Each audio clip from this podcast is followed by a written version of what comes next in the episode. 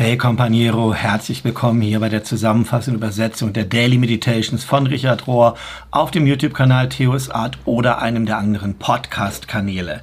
Gleich am Anfang nochmal der Hinweis, habe ich die letzten Mal ja vergessen. Wir haben eine kleine Online-Community, die gerade am Entstehen ist, das Companiero-Net.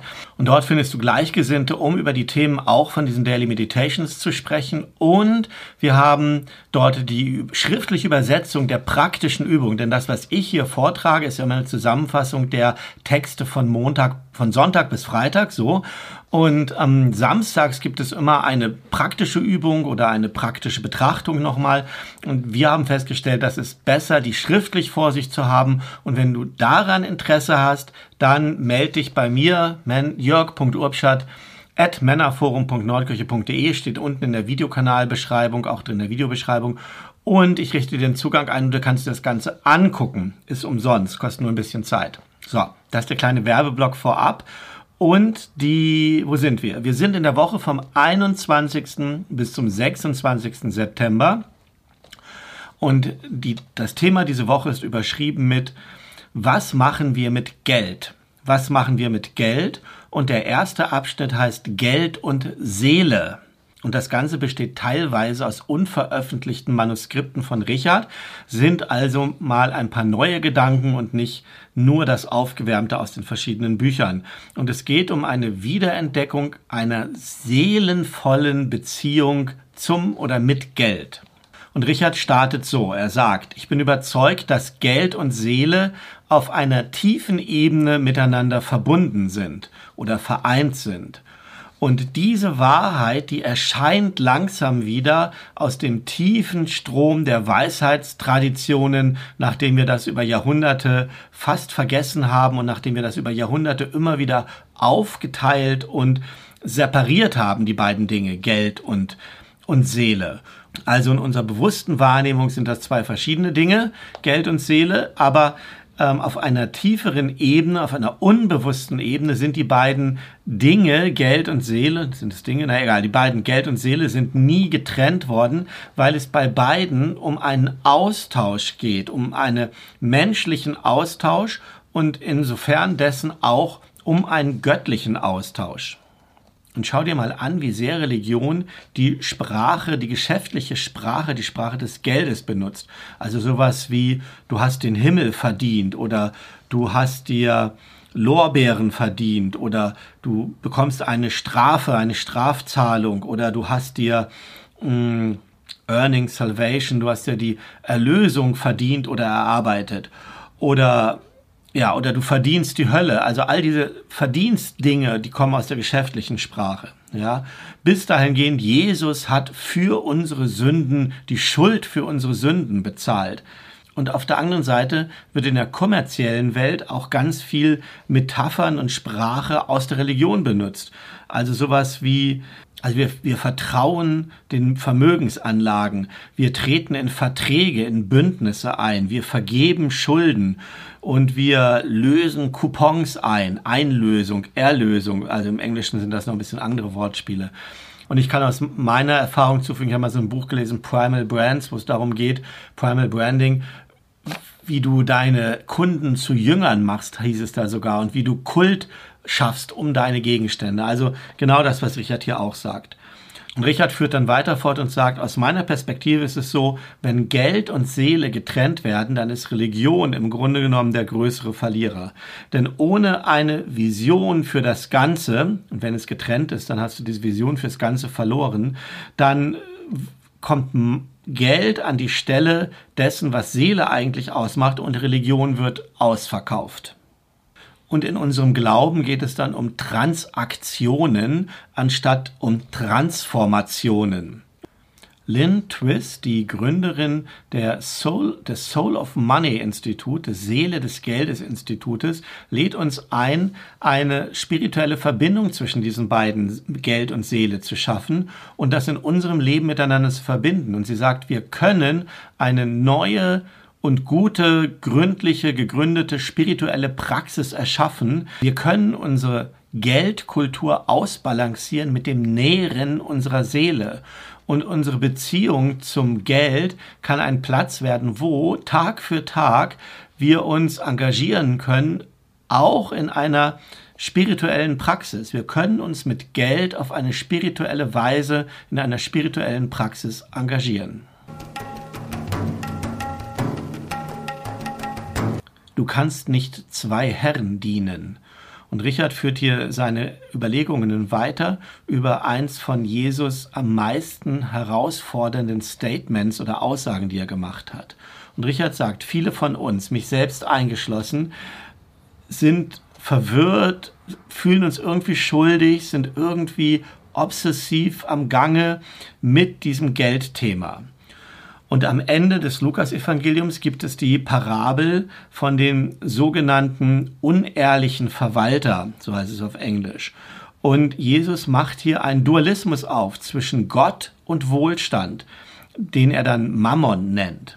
Und du kannst nicht gleichzeitig Gott und dem Mammon dienen, heißt es da in Lukas 16, Vers 13. Mammon war der Gott des Wohlstandes, des Geldes, der Überheblichkeit und des Erfolges. Und das meiste, was Jesus sonst lehrt, ist das, was ich non-dual nennen würde. Non-Dualität ist ja ein Thema, das ich öfter lehre, aber es gibt einige wenige Dinge, wo Jesus absolut dualistisch ist, ein Entweder-Oder formuliert. Und gewöhnlicherweise tut er das bei den Dingen, die zu tun haben mit Macht oder die irgendetwas mit Geld zu tun haben, so wie hier. Wie das im Lukas-Evangelium beschrieben wird, ist Mammon eine Art von Krankheit. Und der Jesuit John Hokey, Hokey, weiß nicht, wie das sich ausspricht, der erklärt das so. Mammon ist nicht einfach ein neutraler Begriff in Lukas. Es ist nicht einfach Geld. Geld ist nicht das gleiche wie, Mammon ist nicht das gleiche wie Geld, sondern es geht einher mit Unordnung, mit Disorder. Und die Mammon-Krankheit, Mammon-Illness, greift über auf das ganze Leben wie so ein Krebsgeschwür und alles im Leben wird gezählt, wird gewogen, wird bewertet, wird gerechnet und wird nach Begehren eingeteilt. Und dann heißt es hier weiter, um teilzuhaben am Reich Gottes, müssen wir aufhören zu zählen, zu rechnen, zu bewerten. Wir müssen aufhören zu wiegen, zu messen, aufzurechnen und stattdessen den Flow, das Fließen, den Fluss von Vergebung und Liebe durch uns durchfließen zu lassen. Wir können das nicht verdienen und wir können es auch nicht verlieren. Religion kann nicht funktionieren aus einer Perspektive von Kalkulation. Und das ist sicherlich das, was Jesus gemeint hat in dieser Aussage in dem Lukas-Evangelium. Vielleicht, wenn wir es ein bisschen anders formulieren oder anders ausdrücken, können wir den Punkt kriegen, den Jesus da vermutlich gemeint hat. Und dann würde das so heißen, du kannst nicht dich bewegen in einer Welt von unendlicher Gnade, von unendlicher endlicher Barmherzigkeit und zur gleichen Zeit immer am Zählen und Messen zu sein, sein mit deinem kleinen, überdefensiven und begrenzten Geist. Das beides geht nicht zusammen. Denn bedenke, jeder Teil der Unendlichkeit ist immer noch unendlich. Und Gottes Liebe ist nicht weniger als unendlich und lässt sich eben nicht messen und zählen und wiegen und berechnen.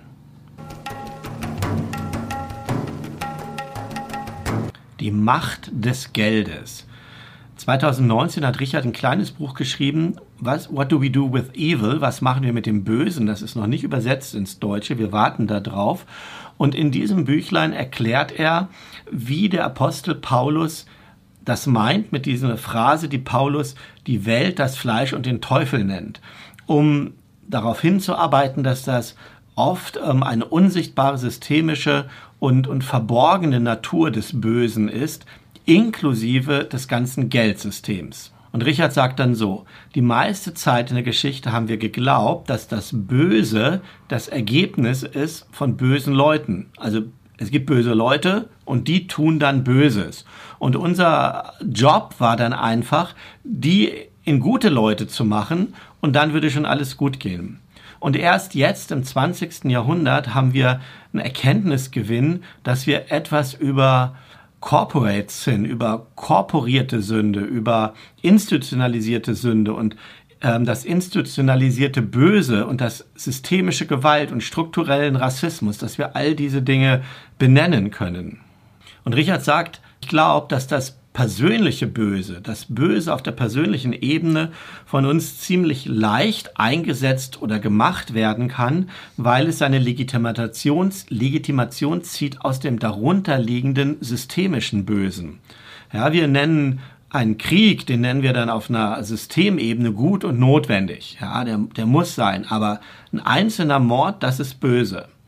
Wenn du stolz bist auf deine Nation oder auf deine Firma, dann ist Stolz okay, dann wird es vielleicht sogar erwartet. Aber wenn du persönliche Anzeichen von Stolz zeigst, dann ist das schlecht. Ja.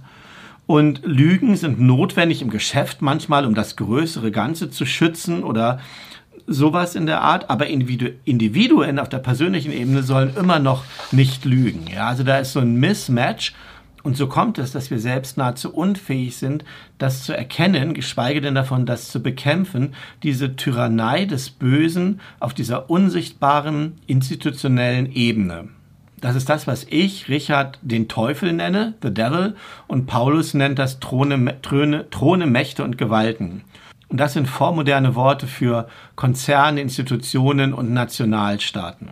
Und wenn es jetzt zu dem Zusammenhang von diesem Bösen und Geld kommt, dann ist es so, dass die Art und Weise, wie Geld wirkt, ja nur noch von hochspezialisierten Finanzfachleuten verstanden wird, die ihr eigenes Vokabular haben, die da super ausgebildet und trainiert sind und dann sowas wie Annuitäten, Darlehen und Leverage-Sachen und ähm, umgekehrte Zinsen und so weiter und so weiter. Der Teufel steckt da im Detail, sagt Richard.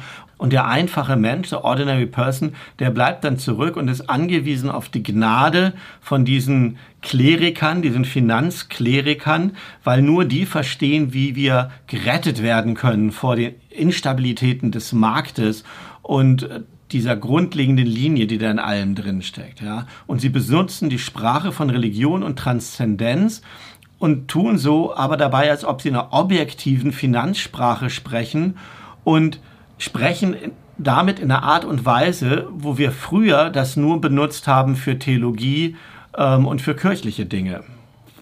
Und so kommt es, dass in den meisten Nationen heutzutage unser moralischer Kompass verloren gegangen ist.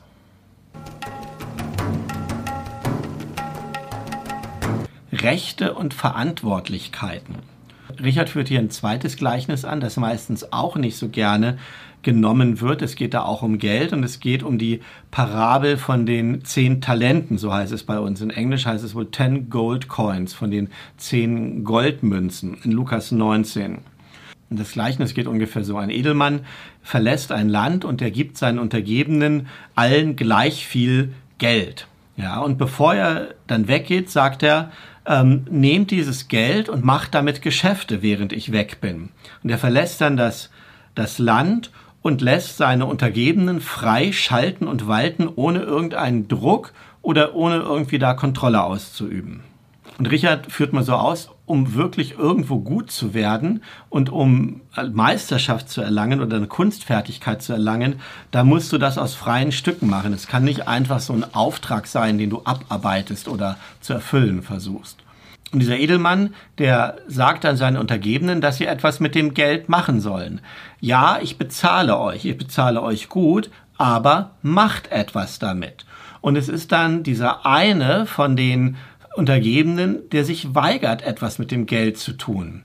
Und der das dann einfach vergräbt, ja. Und er nimmt das Geld an, um, ähm, he claims his right to the money, also er beansprucht das Geld für sich, er beansprucht das zu haben, aber er zeigt überhaupt gar keine Verpflichtung, dieses Geld der, dem, dem Zweck zuzufügen, den der Edelmann da gedacht hat. Ja. Und während dieser Text mich früher immer geärgert hat, bin ich irgendwann dahin gekommen, es hat sich für mich so geklärt. Geld wird dann böse, wenn die Rechte, die mit dem Geld einhergehen, nicht balanciert sind mit den Pflichten, die damit zusammenhängen. Und wenn die Pflichten nicht gut balanciert sind mit den Rechten, ja, okay, das doppelt sich. Weil wenn das Recht, Geld zu gebrauchen, mit den Verpflichtungen, die damit einhergehen, gut ausbalanciert sind, dann kann Geld viel Gutes tun. Für einen selbst, für den der das Geld bekommt und hoffentlich auch für die anderen, für die der das dann einsetzt. Und es ist nichts Schlechtes dabei. Ja? Und wenn wir dieser Interpretation folgen, dann hält uns das ab davon, den Punkt da falsch zu verstehen, wie wir das so oft in der Geschichte getan haben. Nämlich, dass wir die Reichen und die Armen dann Antwort, verantwortlich gemacht haben und sagen, die Reichen, die sind gut und die Armen, das sind die, die da nicht gut mit umgegangen sind. Ja? Und es gibt in beiden Gruppen, in den Reichen und in den Armen, da gibt es materialistische Konsumer und es gibt Leute, die mit großzügigen Herzen geben. Also es gibt Reiche mit großzügigem Herzen und welche, die da einfach nur konsumieren. Und genau die beiden Sachen gibt es bei den armen Leuten auch, ja, jeweils in unterschiedlichen Skalierungen. Und Paulus sagt nämlich niemals, dass Geld die Quelle alles Bösen ist. Paulus sagt nicht, Geld ist die Quelle alles Bösen, wie das so oft falsch zitiert wird, sondern er sagt, die Liebe zum Geld ist die Wurzel von allem Bösen. Nicht das Geld selber, sondern die Liebe zum Geld ist die Wurzel von allem Bösen. Steht so in 1 Timotheus 6, Vers 10. Und das ist ein riesengroßer Unterschied, ob es das Geld ist oder die Liebe zum Geld.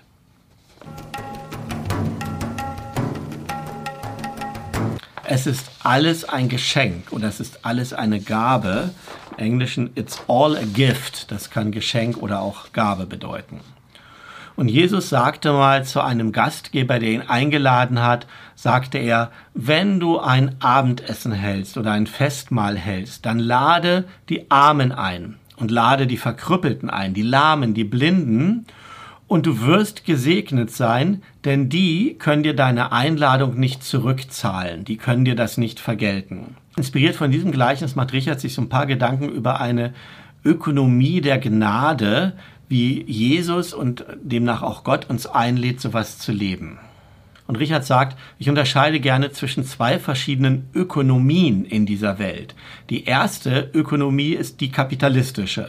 Die basiert auf einem Quid pro quo, auf einem etwas für etwas. Ich gebe dir etwas, ich bekomme etwas. Die auf Belohnung und Bestrafung basiert. Die auf ähm, Gerechtigkeit und Wiederherstellung, Wiedergutmachung basiert. Dieses Produkt kostet zu viel, dann musst du so und so viel dafür zahlen. Und das bekommt diese Art von Ökonomie, bekommt dann aber sozusagen irgendwann der Rahmen wird das für unser, für alle Beziehungen, die wir miteinander haben, für unser Selbstbild, das wir haben, was wir verdienen, unsere Handlungen, was wir damit erlangen, ähm, was du mir schuldest, wenn ich was mache. Ich bin großzügig zu dir gewesen, du schuldest mir dafür was. Und durchdringt auf eine toxische Ebene alles unser ganzes Leben. Und im Kontrast dazu steht das, was Jesus gelehrt hat.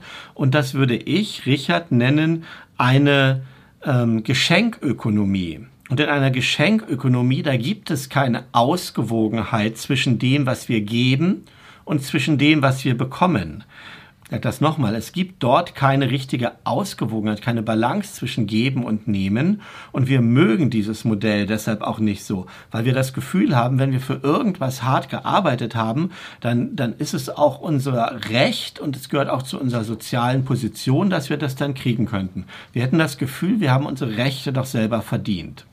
Und gerade deshalb, wenn wir uns selber Christen nennen, dann müssen wir mit diesem aktuellen Anspruch des Evangeliums umgehen. Und die einzige Art und Weise, wie wir eine Wende schaffen können aus diesem kapitalistischen Ökonomie hin zu dem anderen ist und wie wir das verstehen können für uns selber, weil wir so tief verstrickt sind, verstehen können, ist, dass wir wenigstens einmal eine große Erfahrung machen, dass wir etwas geben, ohne dass wir dafür was wiederkriegen. Ja, wir nennen das Vergebung. Wir nennen das unbedingungslose Liebe, unconditional love. Wir nennen das Gnade und Barmherzigkeit. Und diese Erfahrung müssen wir wenigstens einmal machen, selber aktiv und idealerweise auch, dass sie an uns geschieht. Ja? Denn es ist doch so, wir verdienen überhaupt nichts. Wir verdienen gar nichts. Es ist alles Geschenk, was wir bekommen. Und um das Evangelium in dieser radikalen, verwandelnden Kraft zu verstehen, müssen wir aufhören zu messen, wir müssen aufhören zu rechnen, wir müssen aufhören zu zählen und alles abzuwiegen.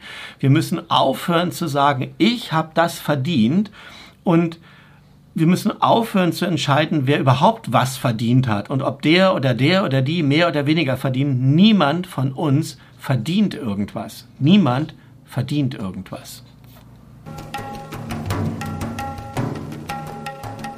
Das letzte Kapitel heißt unseren Appetit zügeln. Und hier kommt Sally McFake zu Wort. Sie ist eine feministische Ökotheologin und hat ähm, ein Buch geschrieben, Blessed are the consumers, gesegnet sind die Konsumenten. Und dort stellt sie eine Art vor, wie wir uns rausentwickeln können aus diesem klassischen Konsumverhalten. Und sie sagt, ich bin ziemlich geflasht von diesem Konzept, was in der christlichen Tradition Kenosis genannt wird, loslassen. Zum Beispiel in Philippa 2, Vers 5 bis 8. Und ich glaube, sagt Sally McFake, dass das eine Ethik für unsere Zeit bedeuten kann. Eine Zeit, die charakterisiert ist durch Klimawandel und durch finanzielles Chaos. Und diese beiden großen Krisen sind Resultate von unserem Exzess, von unserer Zügellosigkeit, von unserem unersättlichen Appetit, mit der wir wörtlich, buchstäblich die Welt konsumieren und vereinnahmen. Und aus diesem Grunde ist ein einfaches Leben als spirituelle Praxis so wichtig. Und deshalb sind diese Praktiken, die hier auch immer wieder gelehrt werden im CSC, von Einfachheit, von Solidarität, von Gemeinschaft, so wichtig, dass wir die verinnerlichen und selber leben. Und als Beispiel hier wird der Quäker John Woolman eingeführt, der 1720 bis 1772 gelebt hat. Und der sagt, was passiert, wenn wir diese, diese Dinge ändern in unserem Leben, ja. Und das war 1700 irgendwann. Und er sagt so, John Woolman war im 18. Jahrhundert ein amerikanischer Quäker, der ein erfolgreicher Geschäftsmann war. Er hat ein Retail-Business, also ein Wiederverkaufsgeschäft gehabt und er war richtig erfolgreich und wohlhabend und er hat das aufgegeben, weil er ganz klar gesehen hat, dass das sein Wohlstand mit der Sklaverei zusammenhängt, vielleicht sogar dahin führt. Und er sagt, wenn hat erkannt, wenn viele Menschen eine Menge Besitz haben und eine Menge Land haben, dann brauchen sie Sklaven, um das zu unterhalten. Und das wollte er nicht mehr mitspielen. Und er hat dann seinen eigenen Besitzlevel reduziert. Er hat Besitz weggegeben und konnte ganz klar sehen die Verbindung zwischen Reichtum und Unterdrückung. Und er schreibt dann Folgendes. Every degree of luxury, jeder Grad von Luxus, jeder Level von Luxus hat eine gewisse Verbindung mit dem Bösen. Und seinen Lebensstil zu reduzieren, hat ihm dann die Einsicht gegeben, den Unterschied zu sehen zwischen dem, was ich wirklich brauche und dem, was ich wünsche oder will. Also zwischen meinem Wollen und wirklich Brauchen. Und das ist etwas, was in unserer modernen Konsumkultur fast verschwunden ist. Ja? Wenn du irgendwas willst, wird dir eingeredet von der Werbung, du brauchst es auch. Und dieser einfache Lebensstil, den dieser Quäker hier schon gefunden hat, hm, John Woolman, zeigt das auf, dass wir das durchbrechen können. Und dann ist, sich selbst zu lehren, einfacher zu werden, ist dann nicht eine Art von Verzicht, sondern von Erfüllung. Es macht dich voll, weil es nämlich Raum schafft für Gott, und Gottes Leben und das spirituelle Leben, das dich dann anfüllt. Und weil wir im Ebenbild Gottes gemacht sind, ist unsere Bestimmung, dass wir eins werden mit Gott, dass wir uns verbinden mit Gott, sodass wir sagen können, nicht unser Wille geschehe, sondern dein Wille geschehe, Gott. Und das ist dann nicht ein Verlust, sondern das ist der größte Gewinn, den wir machen können. So, ihr Lieben, das war die Meditation von dieser Woche. Und mich erinnert das, als ich in der Pubertät war und ganz ideal unterwegs war, idealistisch unterwegs war, habe ich mit meinem Kumpel diskutiert, mit meinem Freund damals, wie wir radikal leben können. Und ich so, wir müssen alles Geld den Armen geben, keinen Besitz haben, alles teilen, so wie das in der Apostelgeschichte steht.